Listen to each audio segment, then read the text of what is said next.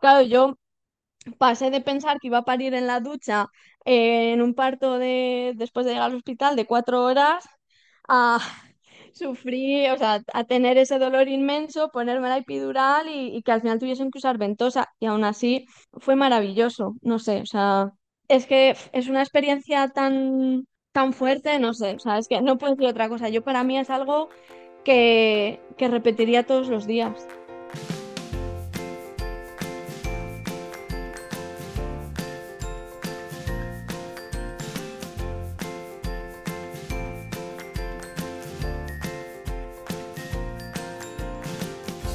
Bienvenida. Esto es Planeta Parto, el podcast en el que hablo con mujeres sobre sus relatos de parto y la manera única en la que dieron a luz a sus bebés. Aquí vas a descubrir un mundo de relatos informativos y empoderadores sobre el parto y las diferentes formas de ser y convertirte en la protagonista de este poderoso viaje. Yo soy tu anfitriona, Isabel Anthony. Acompáñame cada semana y escucha relatos emocionantes, conmovedores e informativos que te ayudarán a conocer y vivir el parto de otra manera.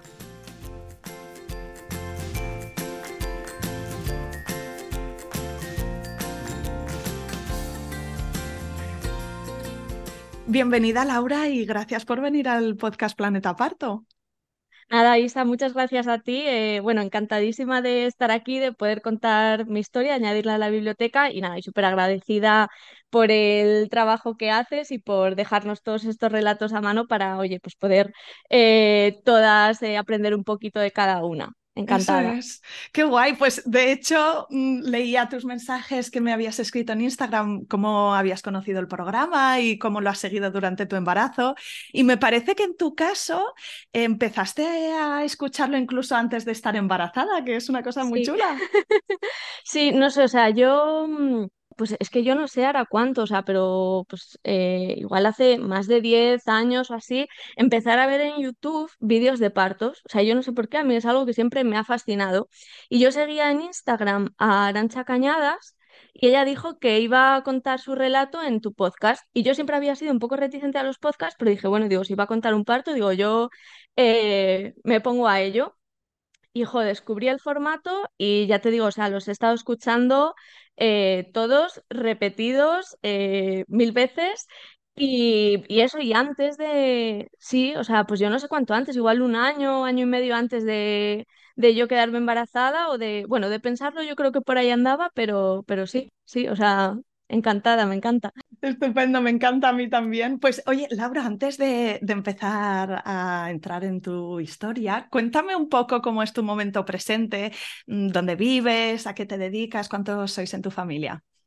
Bueno, pues en mi familia somos cinco, tres humanos y dos peludos. Está mi compañero, mi chico, Steven, eh, Peluso, que es mi perrito, Atenas, que es eh, nuestra gatita, y luego está Amelia, que es la última incorporación, que ahora dentro de poquito va a cumplir los tres meses. Así que vamos, estamos ahí en pleno apogeo de la maternidad. Decías que empezaste a escuchar el podcast antes de quedarte embarazada, pero cuéntame cómo, cómo empezó a hacer eh, la entrada este pensamiento de, de, formar una familia, si había sido un deseo de siempre, si lo hablasteis tu pareja y tú y os sentisteis listos.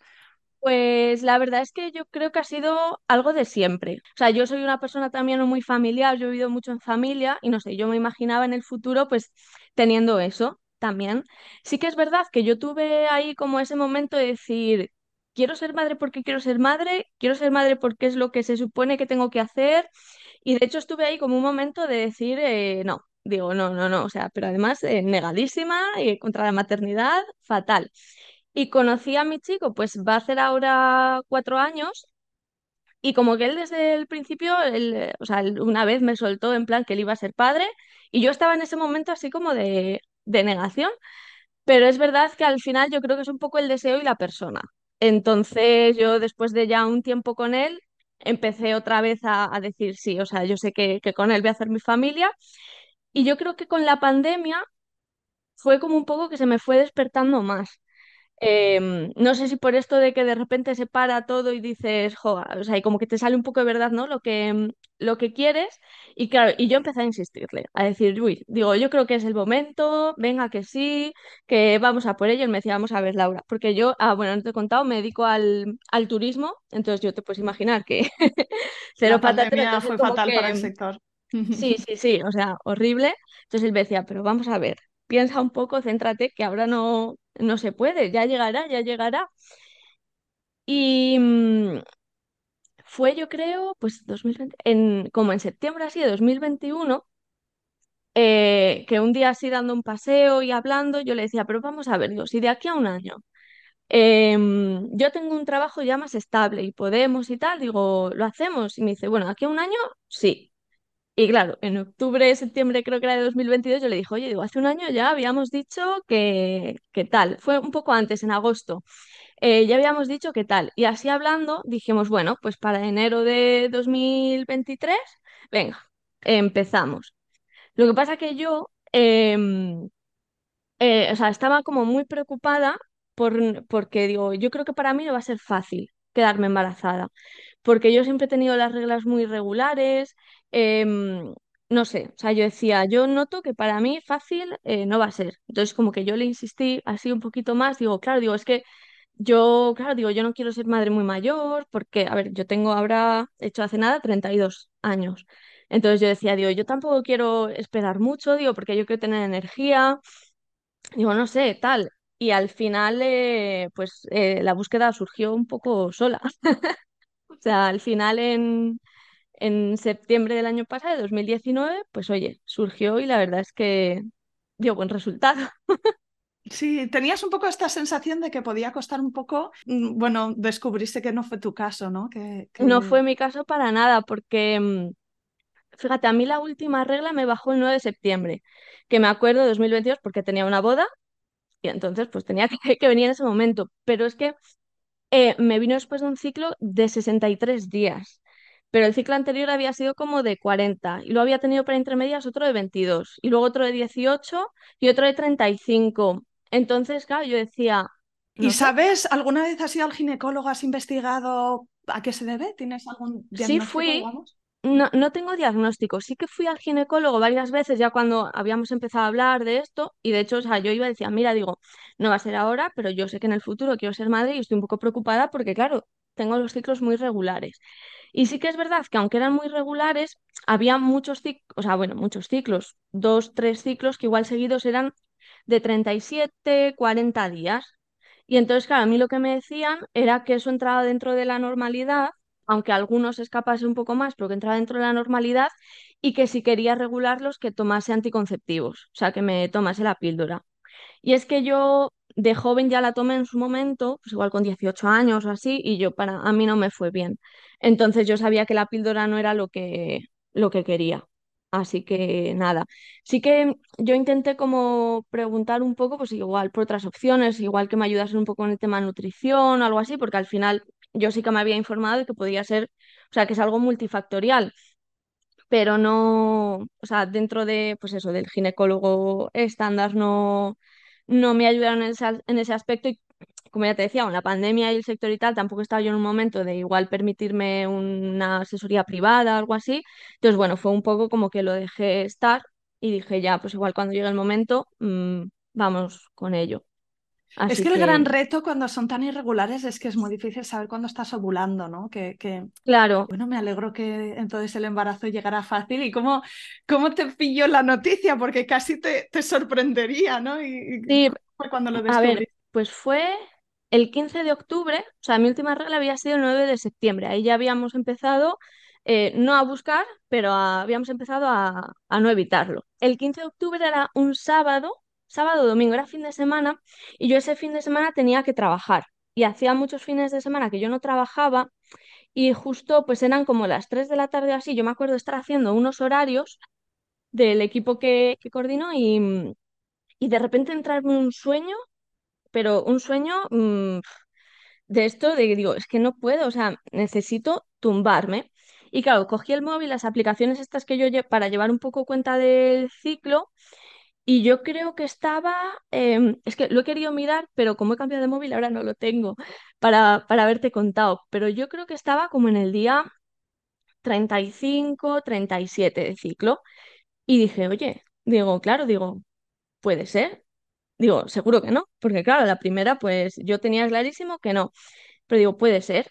Entonces, nada, llegué a casa. Ah, y como habíamos empezado un poco así de soslayo, cuando lo hablamos, ¿no? Dijimos, bueno, es una forma como de ganarle tiempo. Digo, pues si al final la media es seis meses eh, o un año y tenemos claro que eso no va a ser, digo, bueno, pues voy a aprovechar ahora que estamos empezando, me voy a hacer tiras de ovulación. Digo, venga, voy a intentar cambiar un poco la alimentación, vamos a ponernos un poco ¿no? Eh, en buen estado.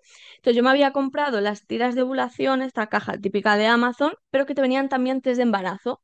Entonces yo mi sueño era hacérmelo en secreto y darle una sorpresa a, mi chico. Entonces nada, llegué a casa, yo no dije nada, me hice una tirita de estas de embarazo y nada, la dejé ahí y salió negativo y dije, vale, o sea, sin más, me quedé súper tranquila porque dije, ah, mira, pues, o sea, como yo sabía, digo, va, digo, como hacía muchos fines de semana que no trabajaba, será ese cansancio. Y sí que es verdad que yo ya notaba los pechos hinchados, pero es que a mí se me hinchaban también al venirme la regla. Entonces decía, bueno, digo, si estoy en el día 37, digo, ya está, digo, eso es que me va a venir. Em, y al martes siguiente, el 18 de octubre, teníamos un concierto por la tarde. Y ah, todo esto yo me iba a operar de la nariz, me iba a hacer como una recolocación de tabique. Entonces, no sé, yo había estado muy obsesionada también con el tema de la anestesia, de no beber, de cuidarme, no sé. Pero ya como que ese día estaba cansada de haber trabajado el fin de semana, eh, de llevar tanto tiempo así como más relajada. Y dije, mira, me voy a ir al concierto, digo, yo me voy a tomar un mini de cerveza y digo, y con todo el relax. Pero claro, yo tenía ahí todavía esa duda de decir, a ver, es que no me ha bajado la regla. Puede ser. O sea, yo tenía el negativo ya y con el tiempo que había pasado, pues estaba segurísima. Digo, pero bueno, digo, o sea, si me voy a tomar una cerveza, quiero tomármela tranquila con el no delante. Y nada, pues eh, cuando llegué a casa, ah, bueno, no sé por qué, pasé por la farmacia y dije, me voy a comprar un test de farmacia. A Digo, ver si porque es claro, más como, fiable. claro, digo, es más fiable, digo, si quiero beber, pues vamos a hacerlo todo bien, ¿no? Y nada, me fui a la farmacia y también pues me fui a casa, eh, como teníamos el concierto, pues al poco rato em, yo me iba a, du- a duchar, que eran las seis de la tarde o algo así. Entonces nada, me, me desnudé, me hice el test, lo dejé ahí en lo que encendía la ducha, eh, no, miré, no salía ninguna raya y dije, nada, ya está, venga, tranquilo, pues perfecto, digo, hoy fiesta por la noche. Em, me encendí la ducha tal y volví a mirar y había una rayita muy finita. Eh, o sea, me acuerdo que me la acerqué así a los ojos, digo, a un milímetro, y entonces me puse a temblar eh, y no, o sea, me quedé súper en shock porque fue como, o sea, me puse a llorar, digo, pero, o sea, no, no me lo esperaba para nada, o sea, yo tenía clarísimo el no, yo me iba a ir a tomar unas cervezas eh, y no, y claro, o sea, yo a todo esto, mi, o sea, tenía la ilusión de darle la sorpresa a mi chico, me puse tan nerviosa que me levanté del baño, él estaba, él teletrabaja, entonces él estaba en una reunión Eh, yo me levanté, ya me había desnudado para ducharme, no sé por qué, decidí que me tenía que ir a poner unas bragas limpias, que lo pienso y digo, pero qué tonte, o sea, no sé, o sea, estaba tan en shock que es... Y entré a la Son esos habitación, detalles. que sí, es que ahora lo pienso y digo, qué ridículo, o sea, qué necesidad, digo, porque... Pero no sé, yo me acuerdo que lo hice, eh, iba tiritando con el este, claro, llorando, Claro, me, me entré, me vio mi chico, se le quedó la cara palidísima, en plan, ¿qué te pasa? Y le dije que creo que estoy embarazada. Y se quedó él así también. em, y, o sea, fue como un poco de silencio y luego me acuerdo de verle la cara sonriendo. em, y, o sea, no me acuerdo de lo que dijimos, pero sé que yo estaba tan nerviosa que en un momento él me cogió y me dijo, me, me dio un beso, eh, siguió, y entonces yo empecé con el test, sin ducharme, dando vueltas por casa, mirando así, en plan, "Oh, Dios mío. Y, wow, o sea, tengo, o sea, tengo además como ese momento súper grabado porque fue, o sea, de no esperármelo para nada, de encima la primera, de yo de, de tener el día de, "Bah, me voy a tomar unas cervezas con un no, o sea, pero yo ya tenía el negativo, lo que quería era ratificarlo y, y no, y ahí estaba, Amelia, es uno de esos momentos que también te cambian el curso de la vida, ¿no? Ahí es cuando se totalmente. concreta y, y, bueno, a partir de ese momento ya, ya sabes que, que tu cuerpo está trabajando y, y que va a venir una nueva etapa. sí, Mm. sí, o sea, pero además ¿sabes que estás trabajando? ¿Sabes que está trabajando? Porque yo creo que fue a partir de hacerme el test empezar a tener síntomas. O sea, que digo, mm, ¿por qué el cuerpo lo marca, ¿no? En ese momento. Ahora sí, ahora te vas a enterar y, y ya vas a ser consciente de ello. Síntomas como que, a ver, cuéntame cómo, cómo te sentías. Tuve muchísimo, muchísimos ascos, o sea, pero uf, para mí el, tri- el primer trimestre, yo a todo el mundo que me preguntaba qué tal, yo le decía, mira, esto es una mierda. Digo, a mí esto no, no me, no me lo esperaba así. Tenía muchísimo, bueno, el sueño, o sea, yo el cansancio era una cosa, de hecho, o sea, un día eh, me, quedé dormida en el despacho, así, o sea, de, de estas típicas cabezadas, ¿no? Eh, que de repente escuché detrás a mi jefe hablar y yo, uy, digo, espero que no, no me estuviese hablando a mí, digo, porque Dios mío. Y luego mm, em, también eh, me acuerdo que un día me fui a una tienda en la que trabajo que tiene un sótano y digo, me voy al sótano, digo, me voy a sentar Digo, porque no puedo más. Y me acuerdo que me eché, no sé si fue una siesta de 15 minutos antes de, ya era la hora de irme, pero digo, es que no me puedo ir a casa. Digo, o sea, no, no tengo fuerzas. Y de hecho le escribí a mi chico y le dije, oye, digo, que no me puedo ir, digo, que es que no, no puedo con mi vida. O sea, una cosa exagerada. Y luego eso, y luego muchos ascos. O sea, em, además era una rayada, porque, claro, yo tenía mucho asco a, a todos. Y a la hora de la comida era como, es que no me apetece comer nada. Pero claro, sabes que te tienes que alimentar y que te tienes que alimentar bien. Sin embargo, cuando tenía hambre, era hambre pues de una hamburguesa, de pasta todo el rato, de cosas así que dices, mira, o sea, tengo muchos ascos, lo que menos me apetece ahora es meterme un brócoli em, y claro, me sentía culpable porque digo, es que lo único que puedo comer es comida insana. Em, entonces era como fatal, fatal, o sea, muy mal. O sea, yo me iba todo el rato ahí como con... ¡ah! No, muy mal. Los olores también pueden molestar mucho. Sí, yo de hecho, o sea, la colonia, dejé de usar colonia, no podía, súper desagradable, porque además cosas que siempre te han olido bien, dices, uff, pero aleja eso de mí, por favor, o sea, es que no, no puedo, ¿Y no. te duró más allá del primer trimestre o fue sobre todo los primeros meses que... Fue el, fue el primer trimestre, además, eh, clavado, porque, bueno, casi clavado, porque yo me acuerdo que a mí la semana 12 me pilló en el puente de diciembre y me puse mala. O sea, con un catarro y así, entonces estaba como, claro, estaba más pensando en el, en el catarro que en el propio embarazo. Y entonces no me di cuenta de si ahí hubo cambio o no. Pero la semana 13 fue un día despertarme y decir, estoy perfecta, o sea, ahora me comería, lo- de hecho ahí ya empecé a comer, vamos, todo lo que no había comido, todo lo que no había comido antes, sí, o sea, fue ese primer trimestre. Y luego el segundo trimestre sí que fue verdad que yo a medida que iba avanzando, que siempre había escuchado el segundo trimestre es el mejor, ya verás, es que estás estupenda porque no tienes los síntomas del primero, ya empiezas a verte la barriguita y tal. A mí el segundo trimestre también, o sea, hasta, bueno, ahora te cuento, pero yo creo que hasta la semana, pues eso, 20 22 26 o sea, ahí un tiempo que yo decía, digo, no, no, digo, sin más, o sea, para mí el mejor fue el tercero. Sí, que fue el que estuviste más tranquila, porque eso, cuéntame, que, ¿cómo fue el seguimiento? En tu caso, tuviste una circunstancia especial que era que en el la primera eco te vieron una, un quiste. Sí, pues eh, bueno, nada, yo cuando me enteré eh, pedí las citas. Ay, bueno, no te he contado, yo vivo en Madrid, soy de Salamanca, pero vivo en, en Madrid. Eh, Cuando fui a la médica de bueno, a la matrona, claro, yo le dije que mi última regla era del 9 de septiembre. Claro, esto fue pues eh, la semana ya del 20 y pico de octubre. Entonces, claro, supuestamente yo ya estaba como de 10 semanas, 11 semanas. Entonces me mandó la cita al centro de especialidades y luego ya al centro de especialidades te mandan al, al hospital. Y nada, pues fuimos a la cita del centro de especialidades, claro, con toda la ilusión, ¿no? Que va a ser la primera ecografía, que vas a escuchar el latido ahí, a ver qué tal todo, también con, con los nervios. Y a mí me pasaba que, claro, como había sido la primera, yo estaba todavía un poco incrédula. Yo decía, no puede ser tan fácil. Digo, ya verás, digo, yo creo que, es, que nos pasa muchas, pero yo era de esas que iba al baño y miraba, digo, que no tenga sangre, digo, o sea, no sé, yo pensaba, digo, es que no, no puede ser tan fácil, no, no, o sea, no me la acaba de creer.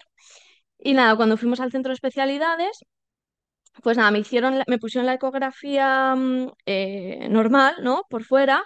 Y claro, me dijeron, porque me dijeron, bueno, ya con 10 semanas debería verse por aquí. Y nada, no veían así muy bien y me dijo, bueno, dice, te voy a hacer una ecografía mm, transvaginal.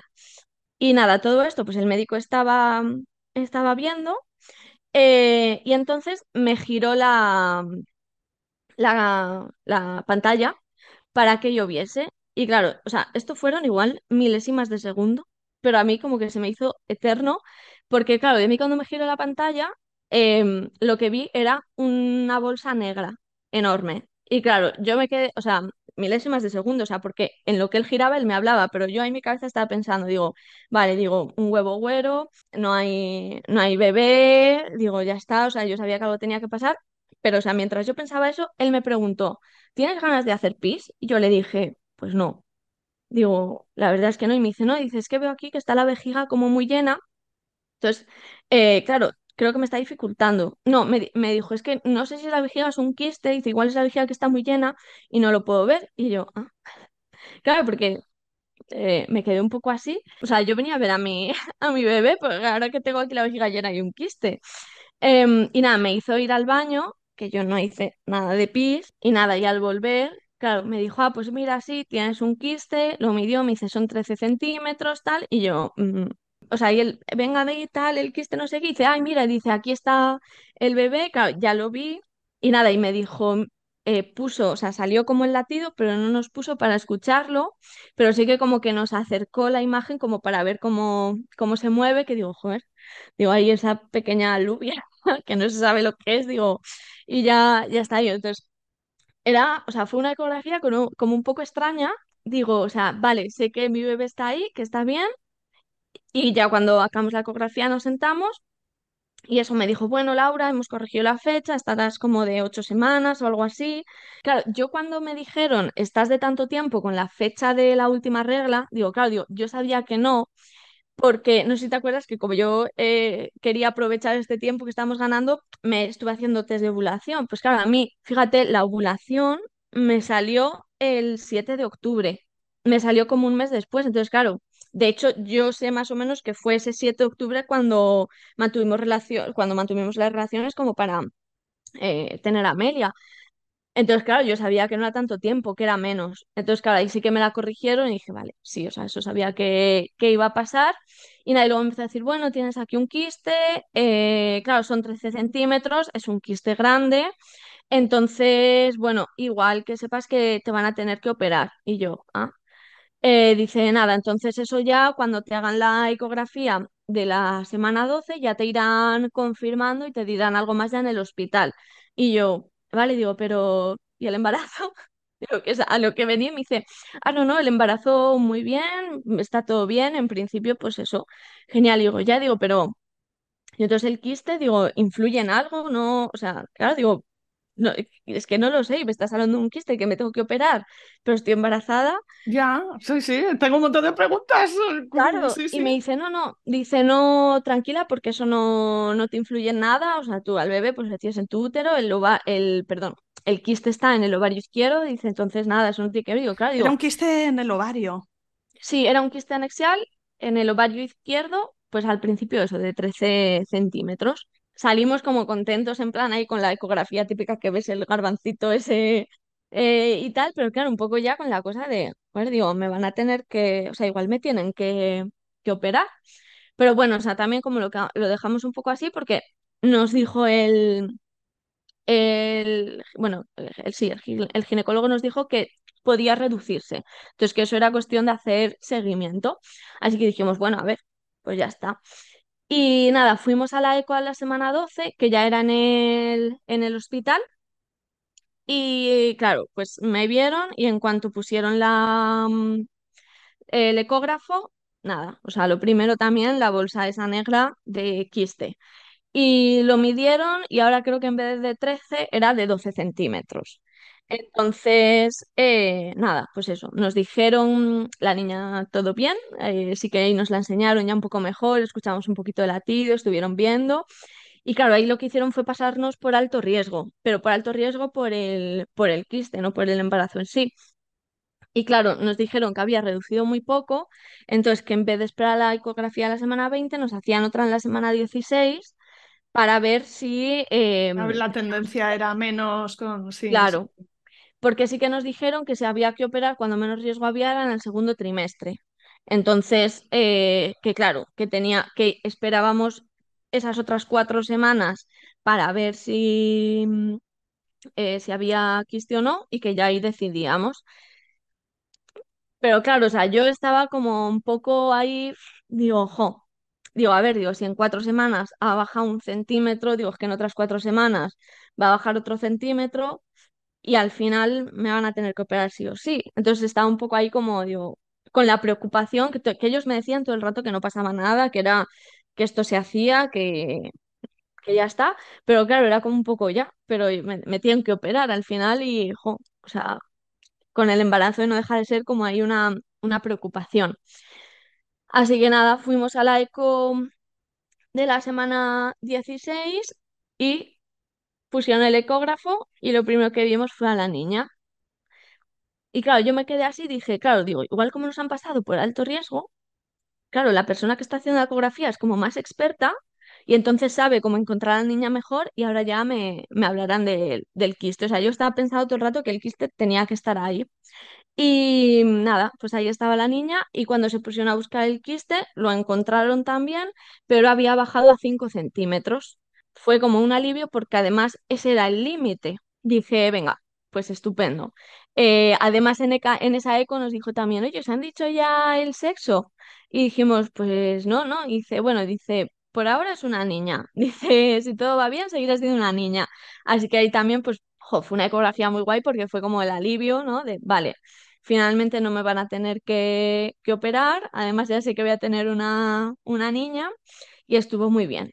Y sí que, claro, cuando te hacen la eco luego te pasan con la médica y en este caso sí que nos dijo la, nos dijo la médica que, mm, que efectivamente tenía el quiste un grosor que ya era, que estaba un poco en el límite, pero que claro, que en este caso, estando embarazada, ya suponía tal vez más riesgo la operación que dejarlo ahí.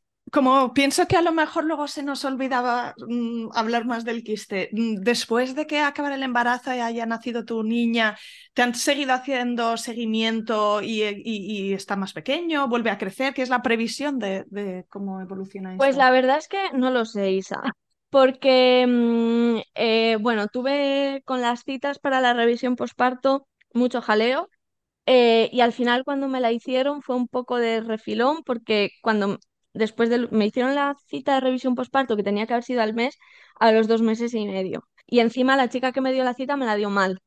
Porque claro, a mí me tenía que haber dado cita para ginecología, pero me la dieron para obstetricia. Entonces cuando fui al hospital me dijeron que, que no, que tal. Y yo, jope, eh, digo, vengo al hospital mm, para la cita, digo que vivo lejos, tengo que venir en coche. Eh, digo, no me podéis mirar un poco porque, bueno, ya adelanto, como me hicieron episiotomía, también tenían que mirarme la cicatriz y todo. Y al final, claro, me pudieron meter ahí en un hueco, pero fue todo tan rápido que la verdad es que, claro, me miraron así un poco, me dijeron que estaba todo bien y no me hicieron ni ecografía ni nada. Y en ese momento, pues con toda la rapidez, a mí se me olvidó preguntarlo. Pero supuestamente sí que me tenían que haber hecho mm, eh, seguimiento. Entonces, como todavía estoy pendiente de ir a la médica de cabecera y que me revise un poco, ahí tengo que, que pedir también. Sí. Así que por a- pero vamos, en principio ya en las siguientes ecografías, en la semana 20 pregunté eh, si, si, o sea, porque me hizo la ecografía, que además esa también fue un poco desilusionante porque claro, yo iba a la semana 20 con toda la ilusión de, ay, ahora me van a enseñar todo y me van a explicar y, ¿no? Es como para ver que está todo bien. Y me cogieron, me miraron así, hicieron medidas, no me explicaban nada y yo así mirando, nada. Eh, y claro, ya me dijeron, bueno, ya está. Y yo, ay, digo, ¿y el quiste? Y me dice, y claro, me preguntaron, ¿qué quiste? Y yo, ah, no, digo, es que tenía un quiste y me dijeron, ah, vale, vamos a ver. Y estuvieron mirando, pero ya se veía muy poco, entonces ya a partir de ahí creemos que había reducido un poco más. Probablemente tiene pinta de que no es una cosa súper urgente, pero sí que interesa que estés, que estés encima, ¿no? Y que, y que veas... Sí, eh, Pero bueno, que al final eh, eh, la protagonista dentro de ti era Amelia, que ya crecía imparable, sí, ¿no? Y que sí, ya te digo, o sea, el último trimestre para mí fue el mejor, o sea, a ver, fue como le pasa a todo el mundo, ¿no? Que es un trimestre que pesas mucho, eh, estás cansada. Ah, yo con el tema del quiste, a mí me pasó que, claro, yo no lo había relacionado a un quiste, lo había relacionado simplemente al embarazo. A mí me pasó que yo hacía muchísimo pis por las noches. Claro, como lo tenía tan grande, estaba apretando mi vejiga, entonces yo igual una noche eh, podía hacer pis, una vez conté eh, 13 veces. Claro, no hacía casi nada, pero era una locura. Claro, yo Como decía, sensación de "Joder, muchísimas ganas y luego echas un chorrito sí, minúsculo y dices, por favor. Claro, total. Entonces, claro, yo estaba pensando, digo, si se supone que cuando te haces pis y no duermes es cuando está más grande que te está apretando, digo, que me va a esperar a mí el tercer trimestre. Entonces, claro, yo el tercer trimestre ese problema no le tuve, porque igual me levantaba dos veces al baño, o sea, yo estaba estupenda. Sí que es verdad que me costaba dormir, pero me levantaba, me agarraba mi barriga, mi barriga, me giraba, entonces estaba pesada, cansada, pero claro, yo me veía divina, yo me veía mi barriga, además que a mí no me creció muchísimo, la tuve siempre como súper redondita, yo iba, vamos, el tercer trimestre como una diosa, digo, yo es que estoy estupenda. Y sí, lo que pasa que sí que es verdad que ya cuando va avanzando, además, claro, a mí me tocaba a finales de junio y en Madrid, que también te digo, yo tenía muchísimo miedo a eso porque mm, el año anterior había sido un junio horrible, pero este junio ha llovido, ha estado más fresquito, entonces yo estaba bastante bien, pero sí que es verdad que yo noté muchísimo cómo aumenta la temperatura del cuerpo. O sea, eso me pareció también una cosa, porque yo sudaba y tenía calor y yo siempre he sido bastante friolera. Bueno, o sea, más calor que mi chico, que él también es súper caluroso, y me decía, pero es que esto no es normal, digo, o sea, sudando, bueno, bueno. Así que nada, yo es verdad que ya mm, cuando entramos a la semana 37 que ya está término y tal, yo decía, que nazca cuando quiera, pero vamos, que si viene ahora, yo por mí, estupendo, o sea, eso que tenemos hecho, sí, así Bueno, que... antes de entrar en el, en el parto, eh, Laura, cuéntame un poco cuál era tu mapa mental con respecto a, a dar a luz a, a tu nena, de dónde venía, ¿no? Si, si habías escuchado historias de un tipo u otro, qué- cuáles eran tus preocupaciones, tus deseos, tus preferencias. Yo la verdad es que escuchar, ya te digo, o sea, todo lo que, pues lo- los vídeos que he visto, los eh, a través de tu podcast, pero como más cercano a mí, tampoco tenía, o sea, antes de quedarme embarazada no conocía muchas experiencias, pero ya sí que cuando me quedé embarazada, por ejemplo, hablé un poco más con mi madre. Eh, y nada, la cosa es que yo nací por cesárea, porque venía de nalgas. Y que sí que, por ejemplo, mi madre mi hermana dio a luz eh, muy rápido y sin epidural, o sea, un parto totalmente eh, natural. Y además mi madre es una de esas personas que dice que ella estaría embarazada toda la vida y que para ella los partos, pues que es verdad que el mío, pues al ser cesárea, pues claro, tampoco te entras muy bien. Además, en su cesárea, claro, pues imagínate hace 30 años, a ella la durmieron entera. eh, yo estaba en la habitación con mi padre y con mi abuelo y ella ya llegó y a mí me había visto todo el mundo menos ella, ¿no? Entonces, yo no sé si es por eso, pero yo es verdad como que tenía todo el rato como esa cosa de ya verás, digo, yo, eh, Amelia nacerá por cesárea también, yo voy a seguir los pasos de su madre y nacerá por cesárea. Y siempre que íbamos a las ecografías yo miraba a ver cómo estaba eh, y nada, siempre vino en cefálica, así que súper tranquila. Hijo, la verdad es que yo al principio pensaba mucho pues en tener, en tener un parto lo más natural posible. eh, era de las que decía, no me voy a poner epidural, venga, voy a aguantar, lo voy a intentar así, pues con todas las historias bonitas que había escuchado, digo, venga, yo creo que también. Sin embargo, que a medida que iba pasando, iba diciendo no. Digo, realmente digo, no, no, no voy a pensar que mi parto va a ser de una manera. Empecé como a, a pensar todo el rato, va a ser lo que tenga que ser. Y para lo que tenga que ser, estaré preparada. Porque sí que es verdad, pues que al final, como a mí me gustaba tanto el tema, pues entre tus podcasts, a mí me pasó que además, como yo empecé a escuchar los podcasts desde el de Arancha, claro, empecé eh, desde el de Arancha y luego hacia el primero. Y claro, yo iba escuchando y pues eh, escuchaba hablar de cosas que yo no tenía ni idea. Pues eh, no sé, que si la oxitocina que si lo, eh, las contracciones o las fases del embarazo, así. Entonces yo escuchaba y iba buscando a la vez. Y luego cuando llega el primero, me encontré la sección de preguntones y dije, mira, si hubiese empezado desde aquí, me hubiese ahorrado también trabajo de, de investigación. Pero iba haciendo eso, luego me leí. Pues yo creo que la biblioteca, ¿no? Eh, típica, El parir de, de Em, seguía luego también pues mucho por Instagram. Bueno, me leí el libro de Comadrona en la Ola también de Naza. Eh, seguía tu Instagine. pues eso, como mucha divulgación y, a- por ahí pues yo también iba buscando cosillas de lo que iba viendo que me importaban. Entonces, o sea, yo al final como que sentía que tenía información, eh, o sea, como que yo visualizaba mi parto de mil maneras. Como que visualizaba, digo, ay, bueno, pues si pasa esto, pues venga, pasa esto y, ok. Sí que, ah, o sea, yo para mí la mayor preocupación que tenía era acabar en una cesárea no respetada.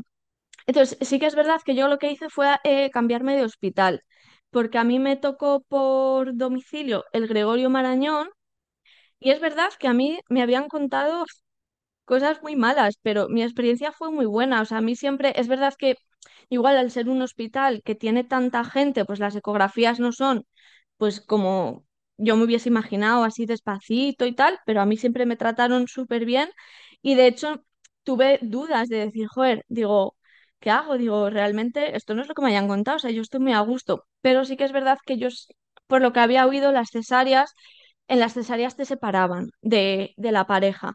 Entonces yo, no- yo le tenía pánico a verme en una camilla atada de manos y sola, en un quirófano, porque además sería como la primera vez. Entonces, eh, sí que me cambié al hospital de Torrejón, que también nos pillaba muy cerquita de casa y sabía que allí pues tenían un plan de parto respetado, eh, pues mucho más sólido. Así que me cambié. Y ya te digo, o sea, yo mi, o sea, eso, visualizaba un parto que fuese como tuviese que ser. Y de prepararte, prepararte para todas esas circunstancias, ¿no? Posibles, de que no te pillara Sí, por sorpresa. yo tenía más o menos claro que pues a mí me, me que me, yo quería intentar aguantar con epidural, o sea, al contrario, perdón, sin epidural lo máximo posible, pero que si yo veía que no podía, que me la iba a poner sin ningún problema, o sea, porque al final yo lo que quería era disfrutarlo y no, no estar sufriéndolo, y que si tenía que ir a cesárea, pues bueno, sabía que podría estar mi chico allí conmigo, no sé, iba, iba muy tranquila, la verdad es que yo y, em, tenía también como muchas ganas. Y cuéntame entonces que si tú en la semana 37 ya te sentías lista, si, si Amelia se hizo esperar mucho, o si vino a término, si vino un poco antes. Vino un poquito antes. Yo estaba diciendo, esta niña me sale en San Fermines porque vamos, digo, o sea, yo no notaba absolutamente nada. Y de hecho ese día estaba tan bien que por la noche había un concierto. Y yo le dije a mi chico, mira, digo, para estar aquí en casa sentada en el sofá con el barrigoncio, digo, yo prefiero estar allí en el concierto. No nos metíamos en el bullicio porque era un concierto con gradas además. Y nada, muy bien, o sea, mucho calor, pero tranquila, bailando lo que podía bailar, o sea, la verdad es que lo disfruté muchísimo.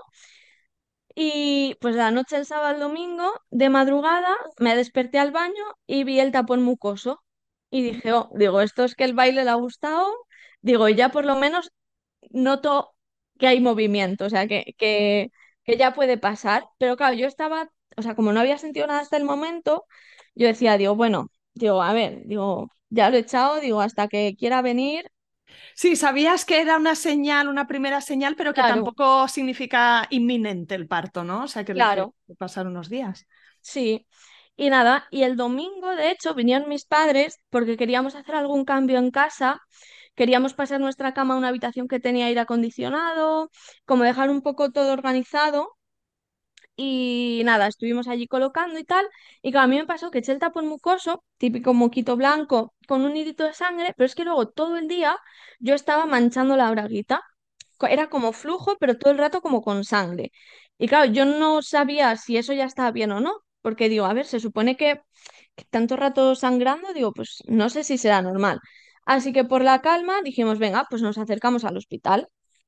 Y nada, fuimos al hospital, les comenté, eh, digo, a ver, yo les dije, digo, a ver, digo, yo sé que es el tapón mucoso y tal, digo, pero claro, digo, tanta sangre, digo, todo el rato, o sea, no era un sangrado, digo, pero claro, así todo el rato rojizo, digo, no sé.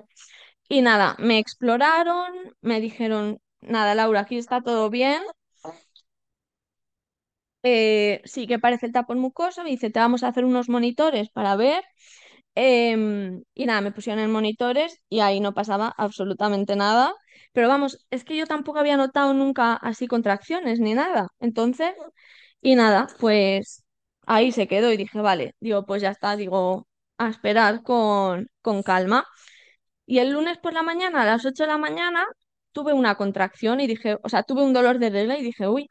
Digo, esto, digo, parece una contracción. Y dije, bueno, digo, pues igual haber echado el tapón mucoso, digo, eso es que ya voy a empezar a sentir alguna, ¿no? De estas de, de preparación. Y a las 8 y 17 porque miré el móvil justo, noté otra y dije, uy, digo, dos así como muy seguidas. Dije, bueno, y ya me quedé un poco así y nada, me levanté, me puse a desayunar y empecé a notar como contracciones así ya más seguidas. Y nada, en una de estas eh, le dije a mi chico, digo, bueno, digo, mm, vamos a, mm, voy a dar un paseo con, con Peluso. Y yo tengo tres parques cerca de casa, uno que está cerca, otro que está medio y otro que ya está lejos. Y yo al que estaba lejos ya sabía que no iba a ir, porque dije, no, dije, no me noto yo con el cuerpo como para ese paseazo. Dije, venga, me voy a bajar al, al medio. Y claro, para llegar a ese tengo el parque pequeño. Cuando llegué al parque pequeño ya me había dado en el camino otras dos contracciones y dije, uff, dije, no, no, digo, yo no puedo bajar hasta allí. Y nada, pues me quedé ahí en ese parquecito un, pero nada, súper poco tiempo porque me, es- pues igual tuve también otras dos o tres contracciones. Y dije, uff, dije, me voy a casa. Y nada, me fui a casa y teníamos un patio, entonces mi chico estaba en el patio y yo estaba en la cocina y le dije, oye, Steven, digo, "Mm, yo creo que, que esto está en marcha, digo, yo creo que esto es hoy. Y según lo dije, me empezó a chorrear eh, por la pierna agua y dije, pues sí, digo, es hoy. Esto es la bolsa, Así sí. que sí, así que nada, yo creo que el concierto lo animó, dijo, uy, digo, fuera y marcha, vamos para allá. Y, y nada, em, la verdad es que yo estaba súper tranquila, o sea, ya con ese nervio de decir, ay, ya la voy a conocer, pero también muy tranquila, porque claro, yo sabía, digo, bueno, digo, he fisurado la bolsa porque salió como un hilillo. eh, digo, ya si es hoy, digo, pues nada, digo, son las diez y media, pues 12 horas hasta que me tengan que poner antibiótico, digo, podemos estar aquí tranquilos, eh, en casa, relajados. ¿Qué pasa? Que claro, yo había fisurado, o sea, yo había sentido ese liquidito, entonces me cambié la ropa interior y busqué, ¿no? Por internet. Entonces te decían que sea una fisura, pues que al final tú, si tosías o como que eso seguía mojando. ¿Y qué pasaba? Que yo no seguía mojando. Entonces, claro, ya empecé a dudar, digo, a ver si es que de la fuerza de la contracción, digo, yo qué sé, digo, me he hecho pis. Porque claro, yo veía el líquido blanco, me acuerdo que una chica en un programa dijo que lo oliésemos, que olía como así, y yo lo olí, pero a mí no me olió a nada. Eh, y que- pero claro, no me olió a nada, tampoco me olió a pis. Entonces dije, bueno, digo, no sé. Total, que yo seguía con las contracciones y luego como a las doce y media me pasó otra vez que me salió otro hilito de agua. Y claro, yo decía, digo, joder, digo, no sé, pero bueno.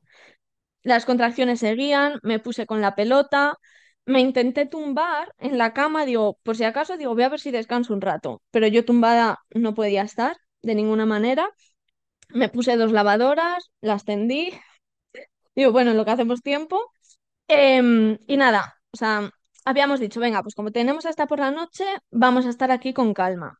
Pero luego íbamos hablando en plan, bueno, igual cuando termines de trabajar, que terminas de trabajar a las seis, ¿no? A mi chico digo, igual ya nos podíamos acercar para ver, ¿no? Y, mm, y luego ya, pues como a las dos o así, estábamos los dos como un poco nerviosos, ¿no? Y dijimos, bueno, mira, comemos con la calma, eh, y si eso ya, pues como a las cinco así, o sea, nos duchamos, preparamos y cuando tengamos todos, vamos yendo. Porque claro, o sea, yo sabía que estaba de parto, pero todavía como tenía esa duda de decir, digo, claro, digo, a ver si realmente falta tiempo todavía porque esto es pis y no es que haya roto la bolsa ni nada. Entonces, bueno, pues así íbamos un poco con la calma. Yo había empezado a contar contracciones y las tenía cada 20 minutos, luego me olvidé, ya dejé de, de contar, o sea, no, la verdad es que no me estaba aportando nada como contarlas, estaba como más tranquila yo cada vez que me venían eh, con ellas y, y ya está. Y nada, al final decidimos ir al hospital. Claro, nosotros tenemos el hospital como a 20 minutos em, en coche y ya ahí en esos 20 minutos igual tuve tres o cuatro contracciones. Nada, eh, nos pasaron enseguida. em, mm, me, eh, sí, nos pasaron enseguida, les conté y me dijeron, bueno, eso seguro que es la bolsa, Laura, o sea, eso es que sí, dice, vamos a pasarte para que te, te observen. Y claro, yo, a mí hasta el momento, o sea, yo sentía las contracciones, eran, o sea, no, es que ni eran molestas, o sea, era como, sí, pues que tienes ahí algo, pero, o sea, ni dolor ni nada, o sea, yo las pasaba y, y nada, y súper bien. Y claro, yo decía, bueno, digo, claro, al final hemos venido al hospital, que es verdad que al final teníamos que venir para que nos pusieran el, el antibiótico por protocolo y tal, pero digo, digo, ya verás ahora, digo, hasta que me ponga a dilatar y todo, o sea, es que a saber, o sea, yo lo notaba como, como si fuese algo súper tranquilo, ¿no? O sea, yo no, veía como que, que ya estuviese de parto.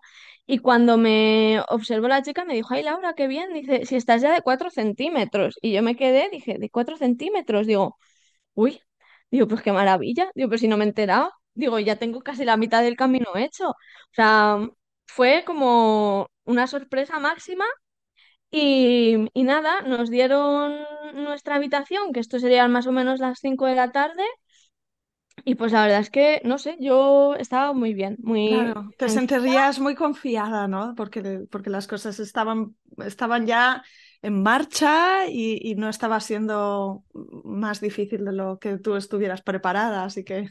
Claro, sí, sí, o sea, no sé, yo la verdad es que hasta ese momento decía, joder, digo, o sea, todo genial. Y de hecho, nada, pasamos a la habitación, que esto, ya te digo, serían las cinco porque en los mensajes de WhatsApp estaba viendo, ¿no? Que se lo decía a mis padres. Y nada, y vino la matrona, sí que nos preguntaron qué idea teníamos de, de plan de parto. Y nada, eh, yo les dije, pues nada, simplemente eso, que yo quería un parto, o sea, con lo que viniese, que ellas me informasen de todo, les entregué el plan de parto que había hecho me preguntaron si tenía pensado algún tipo de alivio del dolor. Yo les dije, estoy abierta a todo. Digo, a ver, me gustaría aguantar lo máximo posible y, ver si puedo hacerlo sin epidural, pero si no, pues sí que la, la pediré. Y sí que me preguntó ahí la, eh, la matrona que me había atendido si quería pasar a la habitación de la bañera. Lo que pasa que yo no sé por qué, yo no sentía tampoco como, yo le dije, no hace falta, digo, porque igual si viene otra mujer que lo quiere, digo, a mí pásame a otra habitación, yo lo que quiero tener es ducha, porque sí que sabía que quería agua, pero no me sentía yo como para la bañera. Y nada, me pasaron a la habitación, eh, mi chico bajó, em, ah, la matrona nos dijo que queríamos, yo pedí la pelota y pedí una colchoneta también porque es verdad que yo no sé por qué, eh, yo pensaba que igual a cuatro patas podía estar más cómoda, porque es un- por ejemplo, cuando he tenido dolores de regla o así, es una postura como que siempre a mí me ha ido muy bien. Sin embargo, no, Mm, Probaste y no, el sea, te decía esto por aquí no es. No, yo era, o sea, tu- me intenté tumbar horrible. em, yo de pie, o sea, yo tenía que pasar las contracciones de pie apoyada en, en algún sitio, pero de pie. Que hubo un momento que estabas en la ducha, que te entraron ganas de, de pujar. Estuviste mucho tiempo pujando. Sí, eso, cuando empezaron a ser más fuertes las contracciones, me dijo la chica, ¿qué tal? ¿Cómo vas? Y le dije, y yo le pedí, digo, ¿podemos pasar a la, a la ducha? Y nada, pues fuimos a la ducha. Entonces, eh, al principio estaba de pies, la ducha estaba como en una esquina y justo al lado tenía el lavabo. Entonces era perfecto porque a mí me iban dando en la, mm, en la espalda con el agua caliente, entonces yo estaba comodísima, me venía una contracción, me apoyaba en el lavabo, la pasaba y tan tranquila. Entonces yo eso iba ahí, o sea, muy bien, o sea, ya no sé cada cuánto tiempo las contracciones más seguidas, pero yo estaba súper a gusto. Me pasó también que al principio las contracciones las estaba intentando pasar respirando. O sea, con las respiraciones y así, y en una contracción, o sea, como que me salió solo, empecé a cantarla, ¿no? Como con el oh, y eso me acuerdo que también, o sea, me hizo llevarlas como muchísimo mejor. O sea, que mi chico me decía, Laura, acuérdate de respirar. Y yo, no, no, no, digo, así, digo, o sea, me acordaba, no sé quién lo decía por ahí, pero eso, boca abierta, eh, coño abierto, aunque suene mal. Entonces yo estaba muy bien. Y en una de estas me preguntó la matrona, me dice, Laura, ¿sientes ganas de empujar? Y yo, la verdad es que todavía no. Digo, estoy bien. Y me dice, vale, dice, tú cuando sientas ganas de empujar, déjate llevar tranquilamente. Y en una de estas, al cabo de un tiempo, serían más o menos las 7 de la tarde, o sea que en dos horas yo llevaba ahí súper bien, me dijo, Laura, ¿qué tal? ¿Tienes ganas de empujar? Y dije, pues, digo, la verdad es que un poco sí, digo, "eh, siento como ganas de hacer caca y, y, y como de empujar. Y me dijo, pues si tú lo sientes, dice, déjate llevar. Entonces, como a la... Como unas contracciones después, yo ya estaba pujando, o sea, porque yo ya sentía ahí muchísima presión y y necesitaba pujar. Entonces, nada, o sea, claro, yo estaba flipando a la vez, decía, o sea, qué maravilla, aquí en la ducha, con mi chico, el agua caliente, pujando, digo, o sea, son las 7 de la tarde, eh, parece que, que ya está, porque de repente empezó como a entrar gente a la habitación, empezaron como a colocar, la matrona nos decía, muy, o sea, Laura, esto, está, esto va súper bien, ya verás, eh, va a quedar poquito. Eh, bueno, o sea, mi chico hablaba con la matrona, que yo lo estaba escuchando en plan, oye, pero, o sea, ¿y van a hacer aquí? Y ella, sí, sí, claro, porque me habían puesto la silla de partos, teníamos espejo para ir viendo. Eh, y dice, y claro, pues la matrona se iba y dice, pero no, no, y pero no se caerá algo. dice, no, dice, tranquilo, dice, tú como mucho, dice, lo que pueda pasar es que asome la cabeza, pero si tú ves la cabeza, llámanos que venimos corriendo, ¿no? O sea, que era todo como, como ya. Y nada, pues ahí seguía pujando, en plan, ya está, esto, o sea, ya, ya queda poquito, ahí le estaba dando yo todas mis fuerzas. Claro, o sea, a mí eso, no, entre comillas, no me dolía nada, o sea, no era un dolor que yo pensase que, que podía ser un parto.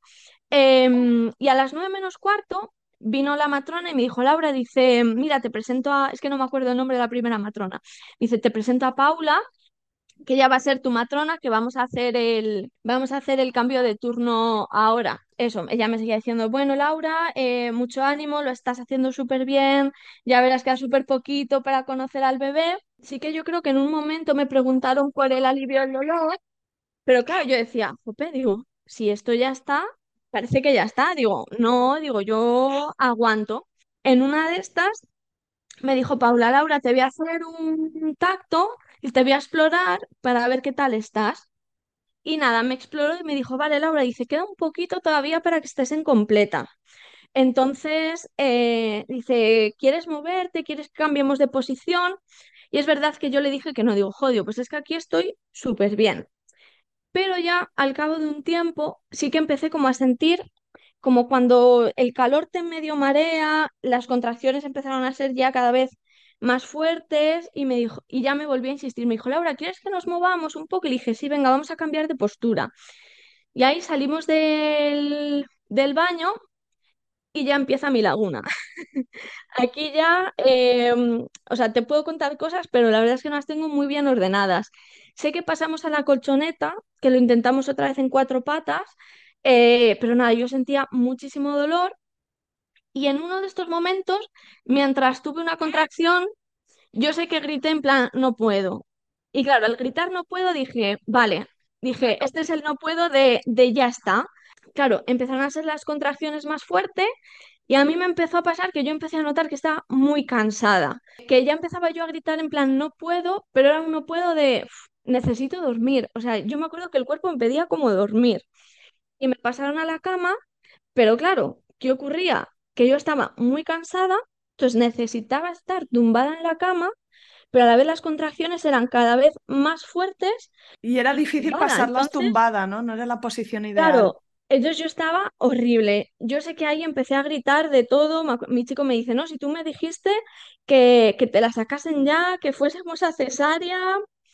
Sé que en un momento ahí también la matrona me dijo, Laura, ¿pero has roto la bolsa? Y yo le dije, sí, sí, digo, he venido con la, con la bolsa fisurada. Y me dice, es que veo que cada vez que empujas sale como pompa. Entonces me dice, si no te importa, dice, te voy a romper la bolsa a ver si eso la ayuda a, a salir. Claro, porque debe ser que yo la tenía fisurada por arriba. Entonces, nada, me rompió ahí la bolsa, yo estaba fatal y en una de estas que tuvo un momento de calma me dijo, Laura, dice, ¿has pensado algún sistema de alivio del dolor? Y yo le dije, joder, pero si es que si ya queda poco, digo, yo creo que, que, o sea, yo aguanto. Bueno, esto fue antes de todo ese dolor inmenso, creo. Em, y me dijo, me dijo, hombre, a ver, dice, todavía te falta un poquito para completa, media tiene que bajar. Entonces, eh, dice, eh, me dice, entonces igual falta un poco más. Y dije, vale, digo, entonces... Em, es que el tema, según te, te, escucho yo, Laura, es un poco como que ya llevabas como dos o tres horas empujando sin estar en completa, ¿no? Claro. Y te habías quedado un poco como agotada, ¿no? Pensando que era ya y, tu cuerpo todavía no, no estaba Exacto. O sea, yo ya ahí le dije, ponme la walking epidural. claro, ¿qué pasó? Que desde que pedí la walking epidural hasta cuando, o sea, hasta que vinieron los anestesistas, dilaté en completa. Claro, entonces ahí ya me dijo, vale, estás en completa, vamos a intentarlo otra vez. Volví al baño con el agua caliente, pero claro, yo estaba empujando y es que yo no podía, o sea, no tenía fuerzas. Y me dijeron, Laura, ¿quieres ponerte epidural? Y dije, pero, y claro, yo me sorprendí, digo, pero ¿me la puedo poner? Digo, si ya estoy en completa. Yo no sé por qué yo pensaba que no, y me dijeron, sí, sí, te la puedes poner. Me pasaron a la camilla y yo estaba fatal, me acuerdo que me empecé a marear, les dije que quería vomitar, pero aún así, claro, las contracciones empezaron a espaciarse. Que claro, yo a todo esto iba pensando, digo, jope, digo, el cuerpo ya me está dejando como descanso, digo, pero es que estoy muy cansada, digo, es que no, no, o sea, no puedo decir, no puedo, de verdad que no puedo, que no es porque no pueda de que es el momento este que ya estamos llegando, digo, es que de verdad estoy muy cansada. Entonces, nada, al final me consiguieron poner la, la epidural, que yo no me enteré de nada, o sea, yo no sé si es porque ya había pasado tanto dolor que para mí fue súper fácil, pero pero qué va, o sea, no me enteré y claro, a partir de ahí ya fue otro mundo, porque, o sea, yo creo que me quedé dormida. Eh, después pude descansar Sí, y fue ese que alivio, ¿no? De hacer una pausa y claro, re- re- re- recuperar un poco las fuerzas y, y volver a ello. Sabía que estaba haciendo lo que tenía que hacer, ¿no? En plan, o sea, yo estaba sintiendo que tenía que descansar y yo sé que ponerme epidural fue lo mejor que puedo hacer en ese momento. Sí que es verdad que te da un poco de penita, ¿no? Decir, "Jo, es tan completa, igual podría, pero digo, no, no, no, o sea, es que no hubiese podido, o sea, seguramente no tenía más fuerzas. Y me pusieron la walking. ¿Qué pasa? Que como yo había estado sufriendo tanto, o sea, había tenido ese dolor tan fuerte de gritar, de socorro, por favor, que hagan algo. Claro, cuando me pusieron el primer bolo para mm, eh, relajar y ya poder poner bien la epidural, sí que me dijo la anestesista Laura, dice, te voy a poner un poquito más para que ya te deje de doler. Y claro, ese poquito más luego fue que yo no, no pude mm, tener fuerza en las piernas. O sea, sí que la sentía, pero moverlas y eso era imposible. Entonces, nada, me pusieron la epidural y me dijeron, venimos a los 20 minutos a ver qué tal vas para empezar a pujar. Y claro, vinieron a los 20 minutos, pero yo seguía súper dormida con la epidural, pues eso, con las piernas sin sentirlas y me dijeron, mira Laura, vamos a hacer una cosa, te damos una hora y venimos, ¿vale? Y ya una vez que vengamos tenemos dos horas para pujar, ya tiene que nacer Amelia. Así que, pues nada, a las 12 de la noche era esto ya, que claro, es que yo estuve desde las 7 de la tarde hasta las diez y media más o menos, diez y media, once, que me pusieron la epidural, eso, pujando. Ay, perdón. Y es que cuando ya me pusieron la epidural, que estaba tranquila, que me estaba contando esto la matrona, de luego venimos y tal, me dijo, claro, Laura, es que todavía has empezado a pujar y estabas de 6 centímetros. Claro, ahí fue pues eso, que yo sentí las ganas, igual, claro, yo había pedido que no me hiciesen más tactos de los necesarios. Entonces yo creo que ahí la matrona tampoco quiso meter mano ni nada para ver qué tal. Y claro, pues al final me animó a pujar estando muy poquito dilatada. Entonces, claro, yo estaba haciendo un esfuerzo enorme, pero que no, No era efectivo porque sí, era destiempo, digamos. Claro, pero aún así ya te digo, o sea, yo estaba súper bien y a las 12 de la noche vino Paula y dijo, venga Laura, vamos a ayudar a Amelia a nacer y nada, y empezamos a pujar de todas las maneras posibles, Isa, o sea, en la cama en litotomía, con una pierna para arriba, con la otra pierna agarrándome de lado, eh, con agarrada al arco, agarrada a una tela, me ayudaron entre ella y mi chico a bajar a la silla de partos en la silla de partos, a cuatro patas, de todas las formas. Pero, eh, claro, a mí Paula, eh, la matrona me preguntaba, Laura, ¿qué tal sientes? Y yo, es que, digo, es que siento ganas de hacer caca. Digo, es que no, o sea, y me dice, vale, dice, tú, pues empuja, ¿no? Y claro, yo también sabía, digo, claro, digo, si tengo ganas de hacer caca, eso es porque Amelia está ahí apretando, digo, pues yo intento hacer caca, que así cuando ya quite o sea, eso es que ya ha pasado de ahí, ¿no? Que está apretando para pasar de ahí. Y nada, a las 2 de la mañana, después de empujar, o sea, mm, que fue, la verdad, o sea, yo estaba empujando en plan con todas las ganas, pero también como con la tranquilidad de decir, bueno, no pasa nada, ¿no? Y sí que es verdad que ya Paula me decía, bueno, Laura, dice, queda un poquito, eh, vamos, y yo, claro, digo, y si no lo consigo, ¿qué hacemos? ¿Vamos a cesárea? Y me dijo, no, no, dice, si no lo consigues, intentamos instrumental. Y sí que es verdad que ahí me quedé un poco así, dije, coño, digo, para esto yo no estaba preparada, o sea, no, no había pasado por mi cabeza el instrumental, y dije, bueno, digo, estoy en buenas manos. No sé, yo es que de verdad estaba súper tranquila y como todo el rato súper bien. Y nada, a las dos llamaron a la puerta, ¿no? Esas dos horas después, en plan, oye, tal. Eh, y claro, pues decía, no, dejadme un poquito más, dice que ya casi, ya casi lo tenemos, venga. Y nada, a las 2 y 20 al final dijo Paula, bueno, dice, eh, nada, dice, voy a avisar a los ginecólogos ya, porque es verdad que ya ha pasado tiempo, dice, y tenemos que, que sacar a Amelia. Yo le pregunté, y creo que era más bien por protocolo que por otra cosa, porque Amelia todo el tiempo estuvo súper bien. O sea, ella, yo además miraba también la pantalla y veía siempre las pulsaciones en el mismo número, o sea, realmente fue todo, fue todo muy bien. Pero nada, vinieron los ginecólogos y claro, ahí vimos, o sea, parece ser que Amelia no podía bajar del, eh, del tercer plano, ¿no? O sea, estaba entre el segundo y el tercero. Claro, que también me dijeron, bueno, dice, Laura, tenemos lo primero que baje a tercer plano, pues si no está en tercer plano no podemos eh, sacarla con, con ventosa. Entonces, claro, mm, yo dije, vale, digo, pues hay que hacer lo que haga falta. Me sondaron también para vaciar la vejiga y al final, pues yo creo que fueron unos cuantos pujos, conseguimos que bajase a, a tercera y claro, yo ahí estaba empujando, dándolo todo, con los ojos cerrados, no me estaba, o sea, ya no me estaba enterando de, de mucho, o sea, yo estaba como ahí súper metida en, eh, ahí ya sí que además estaba como sintiendo más Amelia bajando.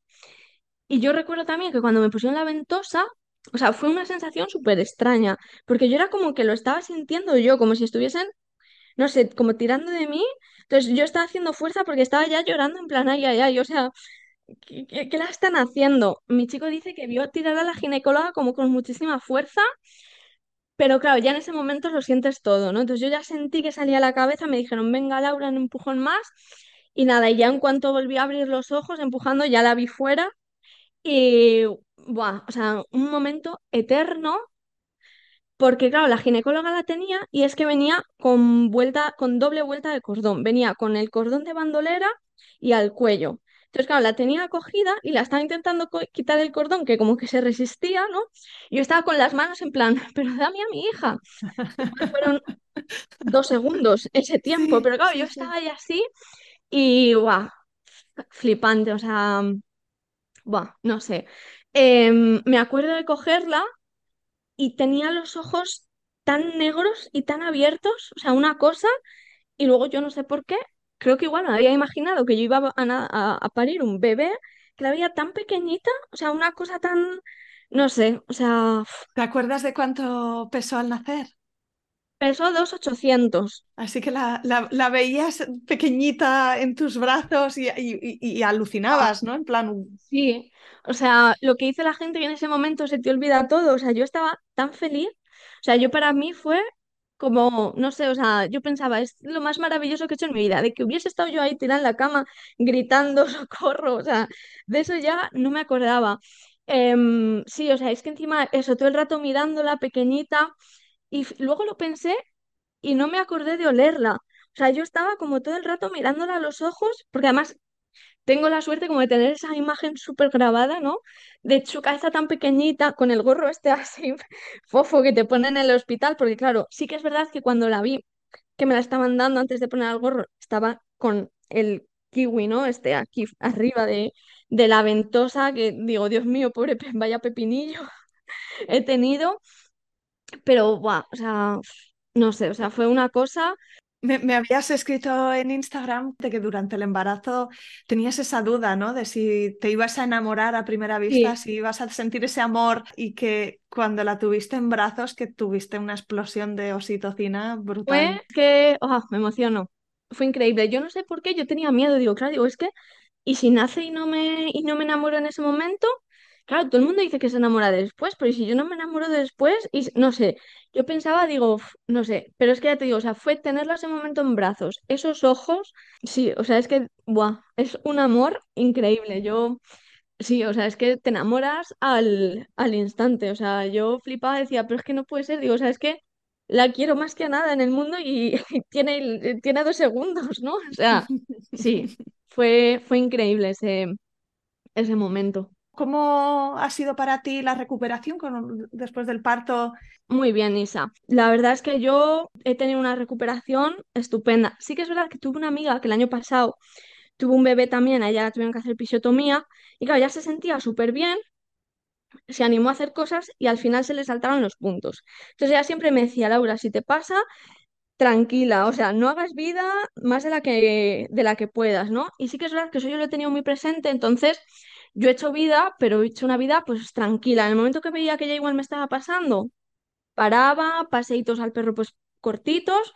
Entonces, como también en ese aspecto me cuida mucho, pero es que no me he enterado. O sea, súper bien. Para mí, ya te digo, o sea, nada de, nada, nada. O sea, ha sido estupendo. Yo la verdad es que también como había leído tanto, ¿no? Sobre el posparto y lo duro que puede ser y así, yo estaba cada día como pensando, bueno, ¿vendrá ahora lo malo? ¿Será ahora que cuando ya vaya a estar triste o, o nada, nada? O sea, mm, muy bien. O sea, no sé, es que de verdad, yo para mí ha sido todo, o sea, como, como, o sea, ha sido maravilloso. Es que no, no tengo palabras. Al final, ya te digo, para mí lo peor, entre comillas, ha sido el embarazo porque igual no era como tan idílico como yo me lo esperaba, pero el parto, aunque fue duro, para mí fue, fue perfecto, o sea, yo, eh, no sé, eh, lo, lo viví con un recuerdo, o sea, lo vivo con un recuerdo maravilloso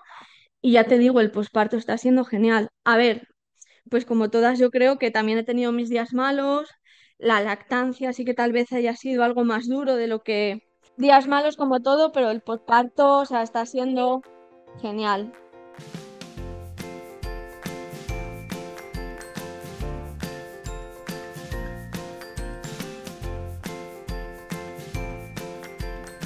Aquí acaba este episodio. Si te ha gustado, suscríbete al podcast para ver un nuevo episodio cada miércoles en tu feed. Encontrarás una estupenda biblioteca de relatos de parto de todo tipo que espero que te acompañen, te entretengan y te ayuden en tu propio camino. Ayúdame tú también a mí a que este recurso llegue más lejos recomendándoles Planeta Parto a tus amigas. Y por supuesto, no dejes de escribirme. Me encantará saber de ti, quién eres, por qué te gusta este programa o si te ha ayudado.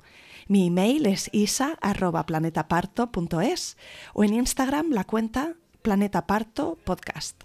Cuídate mucho, nos vemos la semana que viene.